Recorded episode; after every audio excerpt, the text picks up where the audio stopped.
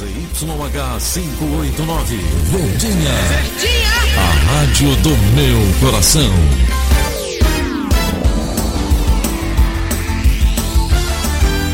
Rádio Notícias, Verdes Mares, 810. Atenção, emissoras do interior, para o top de 5 segundos.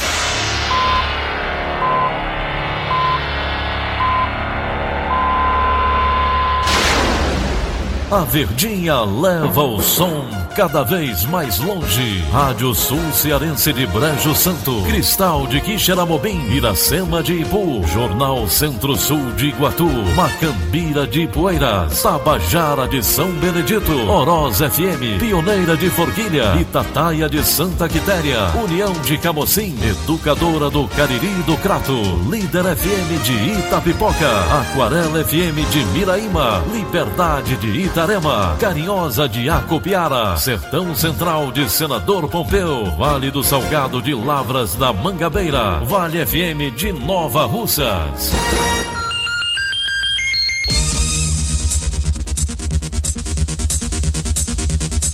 6 horas e 30 minutos, confirmando 6 horas e 30 minutos. Quarta-feira, 30 de outubro de 2019, manchetes do Rádio Notícias Verdes Mares. Polícia prende dois homens suspeitos de envolvimento em homicídio na cidade de Cascavel. Câmara dos Deputados lança hoje frente parlamentar da Radiodifusão. TRE alerta eleitores de Fortaleza sobre prazo da revisão biométrica. Empreendedor João Soares Neto recebe medalha Edson Queiroz. Essas e outras notícias em instantes.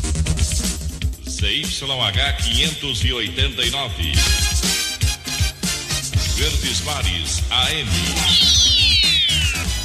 Rádio Notícias Verdes Mares. Rádio Notícias Verdes Mares. Oferecimento Marca Fortaleza. A receita perfeita. 6 e 31 Polícia. Polícia.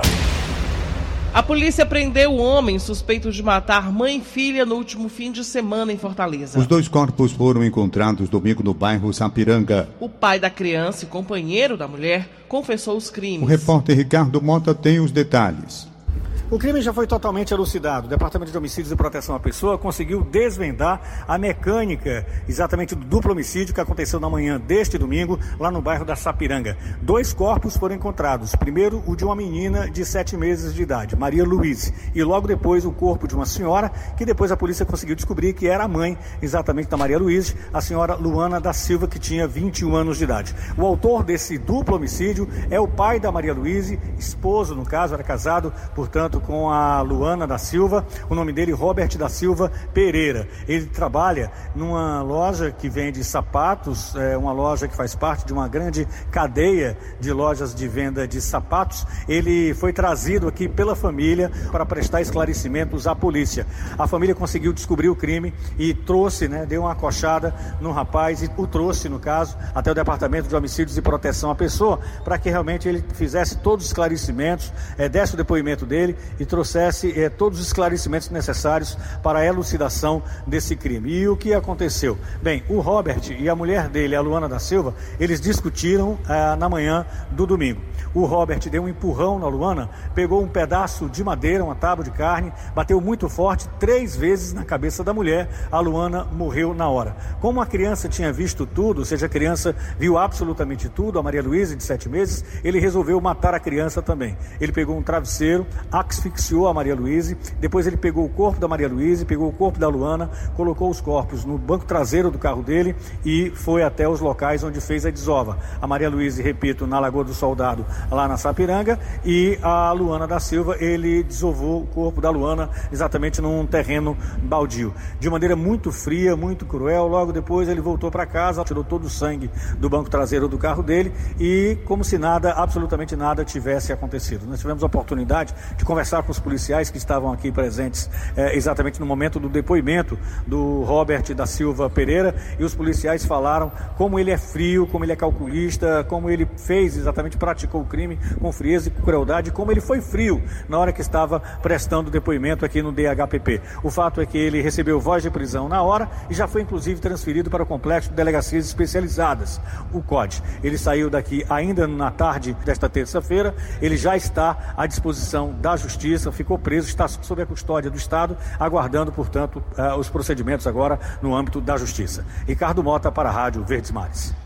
A Justiça Cearense negou liberdade para Francisco Wagner Agostinho, acusado de linchar, com a ajuda de outras pessoas, um homem no bairro Janguruçu, em Fortaleza, em março deste ano. Depois de ser amarrada e agredida, a vítima foi jogada no matagal e encontrada por policiais ainda com vida. O óbito aconteceu horas depois, em decorrência das lesões sofridas. A decisão foi proferida nesta terça-feira pela, pela terceira Câmara Criminal do Tribunal de Justiça do Ceará. Conforme a Justiça, o espancamento foi encomendado pela ex-companheira que teve o celular roubado por ele e, como vingança, teria contratado o acusado e mais quatro pessoas para executá-lo. Wagner foi preso em flagrante e a prisão preventiva decretada no mês de abril. Requerendo a revogação da prisão, a defesa ingressou com habeas corpus no TJCE. Ao analisar o pleito, a terceira Câmara Criminal manteve por unanimidade a prisão preventiva do acusado.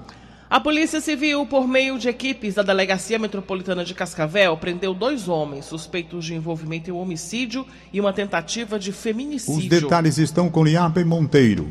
Policiais civis do município de Cascavel prenderam na manhã desta terça-feira dois homens suspeitos de terem praticado uma tentativa de feminicídio e um homicídio no dia 5 de agosto deste ano aqui no município de Cascavel. As vítimas foram duas pessoas, um casal de namorados a mulher, identificada como Francisca Osnaica, de 24 anos, e o namorado, André Carvalho, de 23 anos de idade. Foi um crime que teve bastante repercussão aqui no município. Para dar mais informações, eu vou conversar com o delegado Josafá, que tem mais detalhes referente aí a essa ocorrência. Delegado, foram duas prisões importantes, né? Como se deu aí as investigações para chegar até a esses homens? Exatamente. As investigações foram um pouco complicadas para a gente localizar o condutor da motocicleta, mas foram feitas diversas diligências até chegar na identidade do Raul Mateus. Quanto ao Marden Gabriel, foi complicado achá-lo, porque ele se encontrava escondido em matagais, em cidades diferentes, sempre se mudando de cidade para cidade. É, realizou modificações na motocicleta dele, a mesma utilizada no dia do crime, mas como no dia 28 era aniversário da Francisco Osnaica, ele entrou em contato via e-mail que nós tínhamos acesso e a partir de então começamos a montar uma emboscada, nos passando pela vítima para que ele fosse até uma pousada e lá nós fizéssemos a captura. É, doutor, no caso, o Marden, que era namorado da Francisca Osnaik, não é isso? A motivação teria sido por ciúme? Exatamente, ele era namorado dela desde 2012 e devido a traições ela o largou aproximadamente do dia do crime há cerca de dois meses, um mês antes do delito ele, ela teria arrumado esse outro namorado.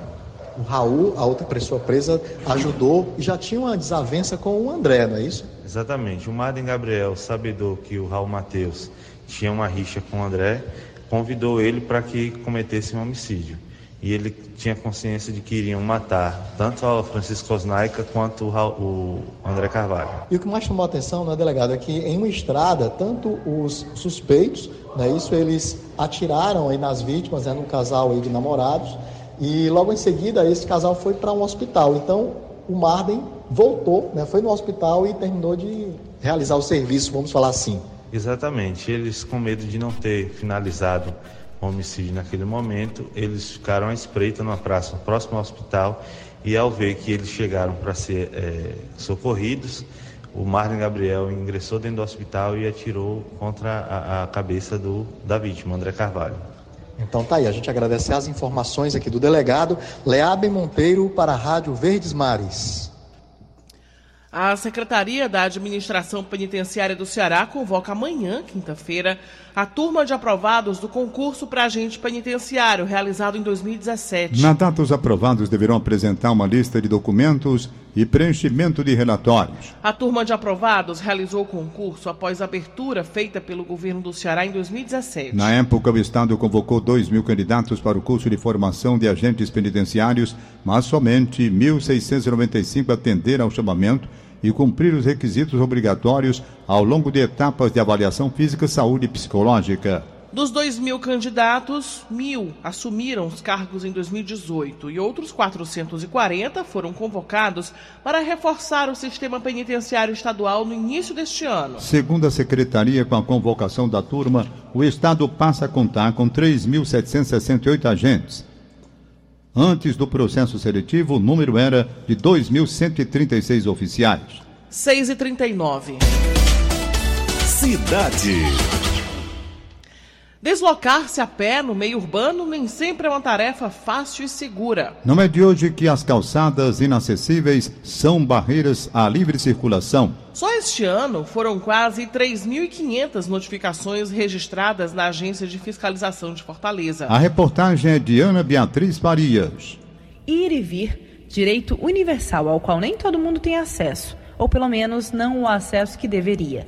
Há cerca de dois anos e meio, Renata viu a vida mudar. Por motivos de doença, teve de amputar uma das pernas. Depois disso, a primeira etapa de recuperação foi cumprida com a cadeira de rodas. Em seguida, vieram as muletas. Com essa condição, ela encara um desafio constante: andar na rua. Não é fácil, é, é, complicado em termos que tem calçada baixa, tem calçada alta. E como eu sou moletante, eu tenho que botar muito esforço na minha perna, como nos no meus braços, né? Que eu tenho que apoiar nela. Só neste ano, do dia 28 de janeiro até o dia 18 de outubro, a Operação Calçada Acessível, atividade de fiscalização relativa à adequação da acessibilidade de passeios de estabelecimentos comerciais, gerou 3.479 notificações a proprietários de imóveis com calçadas inadequadas. Quem caminha por Fortaleza facilmente compreende as motivações para tantas reclamações em relação à calçada. A Luana sabe bem disso. Depois de ter sido atropelada por um ônibus que avançou a preferencial enquanto ela pedalava na ciclofaixa, ela também se viu tendo que reaprender a locomover-se na cidade com o auxílio de uma prótese. Mobilidade fica, fica bem melhor do que com a cadeira de rodas, isso é óbvio, mas mesmo assim, um degrau um desnível desse, para mim, ainda é muito alto. Uma rampa com aquela inclinação ainda é muito alta. Então, corre risco ainda de tombar, né, de machucar.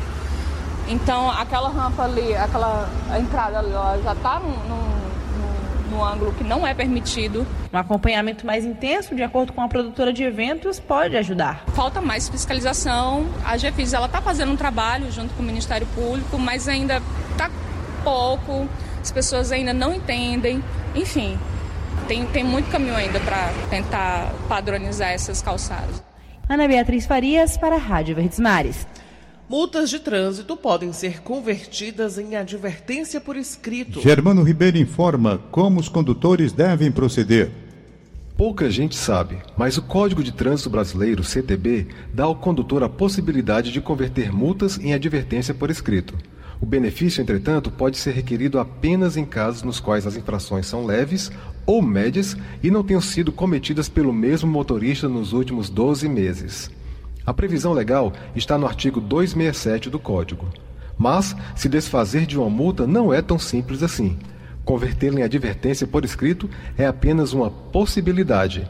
Para isso, é preciso ir ao Detran e pedir o formulário para converter a infração em advertência o pedido deve ser feito em até 15 dias corridos após o recebimento da notificação da multa. A regra vale para infrações em vias urbanas e em estradas estaduais e federais. Germano Ribeiro para a Rádio Verdes Mares. Uma ventania atinge plantação de bananas e deixa moradores e produtores de Iguatu assustados. A reportagem é de Vandenberg Belém. Logo cedo, Maurício já estava com uma foice cortando os pés de banana que foram atingidos pela ventania. De repente soprou aquele vento, ainda bem que foi rápido, né? Não foi tão demorado. Aí meu irmão veio olhar aqui e me, aí me avisou, disse que a banana tinha caído. A gente mesmo aqui da região, centro-sul mesmo, que planta banana para covan, que é uma banana de uma cultura mais alta, aí geralmente a gente já espera, né? Já, já tá esperando já essa reação Geralmente demora dois, três anos, mas sempre vem. Ele acredita que perdeu mais de 500 pés de banana, ultrapassando 30 milheiros de frutas. Só depois do corte dos pés vai ter a real noção dos prejuízos. O milheiro de banana Pacovan é comercializado em média no mercado local a 160 reais. Segundo a FUSEMI, o vento chegou a 38,8 km por hora, o que se caracteriza como brisa forte. O fenômeno aconteceu entre meio-dia e uma hora da tarde. Esse fenômeno natural é recorrente. Nos últimos anos, atingiu grandes áreas em sítios que ficam às margens do rio Jaguaribe e forma o maior corredor de produção de banana em Iguatu. Alberto tem um plantio de banana vizinho à área atingida, mas desta vez as plantas não foram derrubadas pela ventania. Aqui foi tipo um rio de moinho, né? Que passou e felizmente pegou a área dele aqui e derrubou. Não foi uma ventania propriamente dita que expande por outros sítios. Não há registros de feridos, nem que a ventania tenha atingido casas, mas o estrago foi grande. Serão necessários pelo menos 10 meses para a produção ser retomada. Vandenberg Belém para a Rádio Verdes Mares. O Tribunal Regional Eleitoral alerta eleitores de Fortaleza sobre o encerramento do prazo da revisão biométrica. Roberto Carlos Nascimento tem os detalhes. A revisão biométrica em Fortaleza segue até o dia 29 de novembro e 594 mil eleitores que ainda não fizeram a biometria devem procurar os postos de atendimento com identidade e comprovante de residência atualizado, evitando assim o cancelamento do título. Dos cerca de 1 milhão 793 mil 815 eleitores do município, 66,85% já fizeram a coleta dos dados biométricos o TRE disponibiliza 16 postos biométricos com a possibilidade de agendamento para maior conforto e agilidade no atendimento dos eleitores. O tribunal oferece atendimento da biometria na UES Itaperi, no Centro de Cidadania e Direitos Humanos Conjunto Ceará, nos VaptVupts de Messejana e do Antônio Bezerra, no Parque das Crianças, no Centro de Inclusão Tecnológica e Social no Conjunto José Walter e na Central de Atendimento ao Eleitor, na Praia de Iracema, de segunda a sexta-feira, das 8 às 17 horas. Nos shoppings Parangaba, Via Sul, Benfica, Norte Shopping Jockey, Norte Shopping Fortaleza, Rio Mar Fortaleza, Rio Mar Kennedy e Iguatemi, o serviço é disponibilizado de segunda a sexta, das 10 às 19 horas e aos sábados, das 10 às 17 horas. O TRE informa também aos eleitores de 21 municípios que encerrarão as revisões biométricas nesta quarta-feira para que procurem os postos de atendimento, pois o cadastro é necessário para que o eleitor consiga realizar algumas atividades da vida eleitoral e civil. Roberto Nascimento para a Rádio Verdes Mares. 6 horas e 46 minutos, 6 e 46 instantes. A Assembleia Legislativa seria o segundo Congresso Cearense de Direito Eleitoral.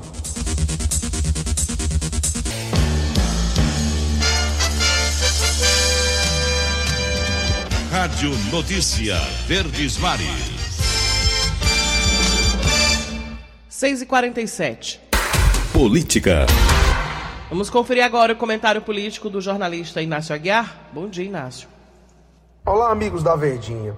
Temas importantes para a sociedade cearense, como o desemprego, estão com pouco espaço na pauta legislativa cearense. Esta pode até ser uma demanda sua, por exemplo, que está nos ouvindo neste momento. O que é possível fazer para superar esse momento de dificuldade na economia? Todo mundo se pergunta isso, né? Mas o assunto do momento envolve costumes e comportamentos. Está em curso uma ofensiva de parlamentares e até de líderes religiosos em busca de influenciar os debates no poder legislativo. Não se discute que todos tenham o direito de propor e até de articular temas a serem discutidos. Não é essa a questão envolvida aqui. O problema é que a pauta atual que tem causado embates entre religiosos e também militantes de esquerda, tem gerado discussões em temas de baixíssima relevância, deixando de lado questões reais das pessoas. Independente das crenças que precisam ser respeitadas, o que se espera mesmo de todos os lados é um debate propositivo. Inácio Aguiar para a Rádio Verde Mares. Decreto do presidente em exercício, Davi Alcolumbre, permite o pagamento do seguro defeso aos pescadores artesanais afetados pelo vazamento de óleo no litoral do Nordeste. Os detalhes estão com a repórter Neriane Macedo. No Ceará, são 7.202 trabalhadores que têm direito ao seguro defeso, 1% do número de pescadores de todo o país. A pesca da lagosta e camarão está proibida nas áreas do Nordeste afetadas pelo vazamento de óleo, permitindo o pagamento de até duas parcelas extras do seguro. O Ministério da Agricultura ainda trabalha no levantamento do número de pescadores que terão direito a receber o recurso extra. O benefício será pago àqueles que praticam atividade de forma artesanal, receberam seguro defeso este ano e atuam nas áreas mapeadas pelo IBAMA. 254 localidades nos nove estados do Nordeste, 92 municípios. O decreto que amplia o período do defeso foi assinado pelo presidente em exercício Davi Alcolumbre na semana passada. O decreto vai beneficiar os trabalhadores das áreas atingidas pelo vazamento de óleo e os recursos adicionais vão sair do Fundo de Amparo ao Trabalhador para pagar o seguro defeso nos meses de dezembro e janeiro. A estimativa é de 130 milhões de reais para 60 mil pescadores. Neliane Macedo, de Brasília, para a Rádio Verdes Mares. A Câmara dos Deputados lança nesta quarta-feira a Frente Parlamentar da Radiodifusão. Criada pelo deputado Eli Correia Filho, de São Paulo. A iniciativa conta com 250 assinaturas de apoio e é considerada uma das maiores frentes parlamentares da Casa. A composição será anunciada durante o lançamento, que terá presença de deputados e representantes de emissoras de rádio e televisão. Segundo o parlamentar, o intuito da medida é defender os projetos que tramitam na Câmara dos Deputados e, de são, e são de interesse do setor da radiodifusão. Entre os principais projetos que estarão na pauta da nova frente parlamentar está a migração das rádios AM para FM, oferecendo melhor qualidade de áudio e transmissão, além de viabilizar a veiculação da programação no celular. O lançamento está programado para as três horas da tarde no Salão Verde da Câmara e deve reunir representantes de emissoras de rádio e televisão de todo o país. 6 horas e 51 minutos, direto de Brasília, capital da República, o jornalista Wilson Ibiapina. Bom dia, Ibiapina. Bom dia, Tom Barros. Bom dia, Daniela. Bom dia, Ceará. Como a Mediane acabou de noticiar aí, a pesca de lagosta e camarão será proibida a partir da próxima sexta-feira, dia 1 de novembro, por causa da contaminação química do, por óleo no Nordeste. As áreas de restrição abrangem as divisas do Piauí e Ceará, e da Bahia e do Espírito Santo. Isso vai até o fim de dezembro. Três estudantes de Fortaleza ganharam medalha de ouro na Olimpíada Latino-Americana de Astronomia, de Astronáutica. Brasil encerrou sua participação em primeiro lugar. A competição aconteceu no México e reuniu estudantes do ensino médio de 11 países da América Latina. Conquistaram medalhas de ouro Sara Leitão, de 18 anos, Caio Nascimento, 18 anos, e Bismarck Moreira, 18 anos, todos aí de Fortaleza. Além de Fabrício Meldes, 15 anos, natural de Mairiporã, em São Paulo. A medalha de prata foi ganha por Gabriel Oliveira, de Montes Claros. Completando a galeria de títulos, a cearense Sara conquistou o prêmio de melhor prova teórica por equipe, Bismarck o de melhor prova observacional e Caio o de melhor prova teórica individual. Hoje à tarde, o Senado Federal vai tentar votar o projeto que altera o Estatuto de Defesa do Torcedor para ampliar o prazo de impedimento, estender sua incidência a atos praticados em datas e locais distintos dos eventos e instituir novas hipóteses de responsabilidade civil objetiva de torcidas organizadas. Então, o presidente Jair Bolsonaro acordou hoje às 3h50 da manhã lá na Arábia Saudita e fez uma transmissão ao vivo em sua conta no Facebook para, para criticar e rebater as informações de reportagens do Jornal Nacional que relacionou o nome dele à investigação do assassinato da vereadora Marielle Franco, do PSOL.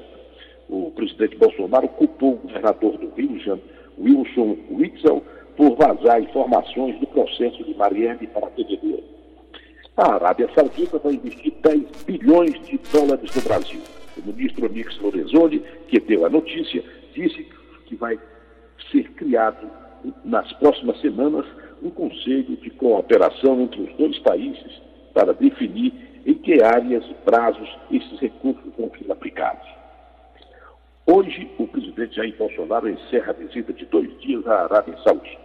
Depois de reunião com empresários, vai a um almoço oferecido pelo rei da Arábia Saudita. À tarde, tem reunião com o rei saudita e participa de uma cerimônia em troca de atos institucionais. O último compromisso do presidente brasileiro em Riad é a sessão de abertura do seminário empresarial sobre o Brasil no Conselho das Câmaras Sauditas. No início da noite, ele deixa a capital árabe com destino a Las Palmas, na Espanha. Grupo Ilha, Pina de Brasília, para o Rádio Notícias Verdes Mares. A Assembleia Legislativa cedia o segundo Congresso Cearense de Direito Eleitoral. O encontro acontece de hoje à sexta-feira e tem como objetivo debater diversos temas que são essenciais à legitimação, ao aperfeiçoamento e à eficácia das normas eleitorais. A juíza Camille Castro, do Tribunal Regional Eleitoral, é a coordenadora do Congresso Cearense de Direito Eleitoral. A palestra começa com a abertura do evento sendo feita pelo ex-ministro e candidato, que foi à presidência, Ciro Gomes, a partir das 19 horas, onde também ocorrerá um coquetel com lançamento de vários livros dos palestrantes, livros já existentes e livros que vão ser lançados pela primeira vez. Então, nesses dias, que vai de 9 horas da manhã às 18 horas, teremos vários temas, vários profissionais, doutrinadores, professores, membros do Ministério Público, membros da magistratura, abordando sobre diversos ângulos temas ligados não só ao direito eleitoral, como à ciência política e ao direito constitucional. Temos palestrantes que são brasileiros, mas têm grande repercussão internacional, como a professora Vânia Ieta, Ana Cláudia Santano, e teremos o encerramento com o professor Rafael Oiarte, que é equatoriano e estará fazendo encerramento do evento. O grande diferencial do CONSED, do de Direito Eleitoral, é ele é aberto ao público em geral, não só aos profissionais da área do direito, mas também aos servidores, aos contadores, professores, cientistas políticos, a todos os profissionais, a sociedade em geral, independente da profissão. 6 e 56 Economia. Empreendedor do Shopping Benfica, João Soares Neto, recebeu na noite desta terça-feira, na Assembleia Legislativa, a medalha Edson Queiroz como forma de reconhecimento à sua trajetória empresarial. Ele é cearense empresário há 50 anos e cônsul honorário do México no Ceará desde 2000. A homenagem foi instituída em 1982 e celebra as trajetórias de empresários atuantes. João Soares Neto começou sua carreira de empreendedor quando fundou a Planos Técnicos do Brasil a primeira empresa cearense a trabalhar com planejamento integrado para a elaboração de planos diretores e de projetos de financiamentos para a construção civil. Posteriormente, expandiu a atuação para edificações, hotelaria, saneamento, estacionamentos, cinemas e centros comerciais. Em 30 de outubro de 1999, inaugurou o Shopping Benfica em Fortaleza, case de sucesso nacional, pelo pioneirismo de ser um centro comercial e polo cultural com mais de 10 projetos sociais e legado nas áreas de cidadania, educação, inclusão, arte e cultura. A medalha Edson Queiroz foi instituída pela Lei número 10.695 de julho de 1982, que cria o Dia do Empresário Cearense e prevê a homenagem anual por parte da Assembleia Legislativa ao melhor empresário de cada ano. Ainda segundo uma lei, a escolha dos nomes é feita por empresários cearenses através de entidades de classe. 6h57 agora, a gente vai direto conversar ao vivo com Egídio Serpa. Bom dia para você, Egídio. Bom dia, Daniela. Bom dia, ouvintes. Acaba de ser publicado pela Frente Nacional de Prefeitos do Brasil o Anuário Multicidades, e é uma espécie de raio-x da situação financeira dos mais de 5 mil municípios brasileiros. De acordo com esse anuário, dos 25 municípios nordestinos selecionados para o estudo, 14 ampliaram seus investimentos em 2018. Aracaju, capital de Sergipe, liderou esse ranking, pois aumentou seus investimentos em 361%, passando de 12,3 milhões de reais em 2017 para 56,8 milhões de reais em 2018. A cidade de Fortaleza ficou relacionada entre as capitais que reduziram seus investimentos. Segundo o anuário Multicidades, os investimentos da Prefeitura de Fortaleza no ano passado caíram 1,8%. Caíram muito pouco, mas o levantamento não revela os valores investidos. Por sua vez, as prefeituras de Juazeiro do Norte e de Calcaia, também aqui no Ceará, reduziram seus investimentos. Em Juazeiro do Norte, a queda foi de 28,3%, enquanto em Calcaia houve uma redução de investimentos de 27,3%. Mas podem ter, podem ter certeza, os nossos ouvintes, de que, como no próximo ano haverá eleição municipal, esses investimentos serão muito maiores em 2019 e em 2020. Egídio Serpa para o Rádio Notícias Verdes Mares. 6h59 agora, acabamos de apresentar o Rádio Notícias Verdes Mares. Redatores Roberto Nascimento e Elone Pomuceno. Participação de Wilson Biapina, direto de Brasília. Áudio Augusto Assunção. Contra a regra, Aline Mariano. Diretor de jornalismo Ildefonso Rodrigues. Mais informações em nosso site verdinha.com.br e no facebook.com barra verdinha 810. Em meu nome, Tom Barros, em nome de Daniela de Lavor, tenham todos um bom dia. Segue Paulo Oliveira com seu programa líder absoluto de audiência. Segunda sábado, seis e meia da manhã. Rádio Notícias Verdes Mares.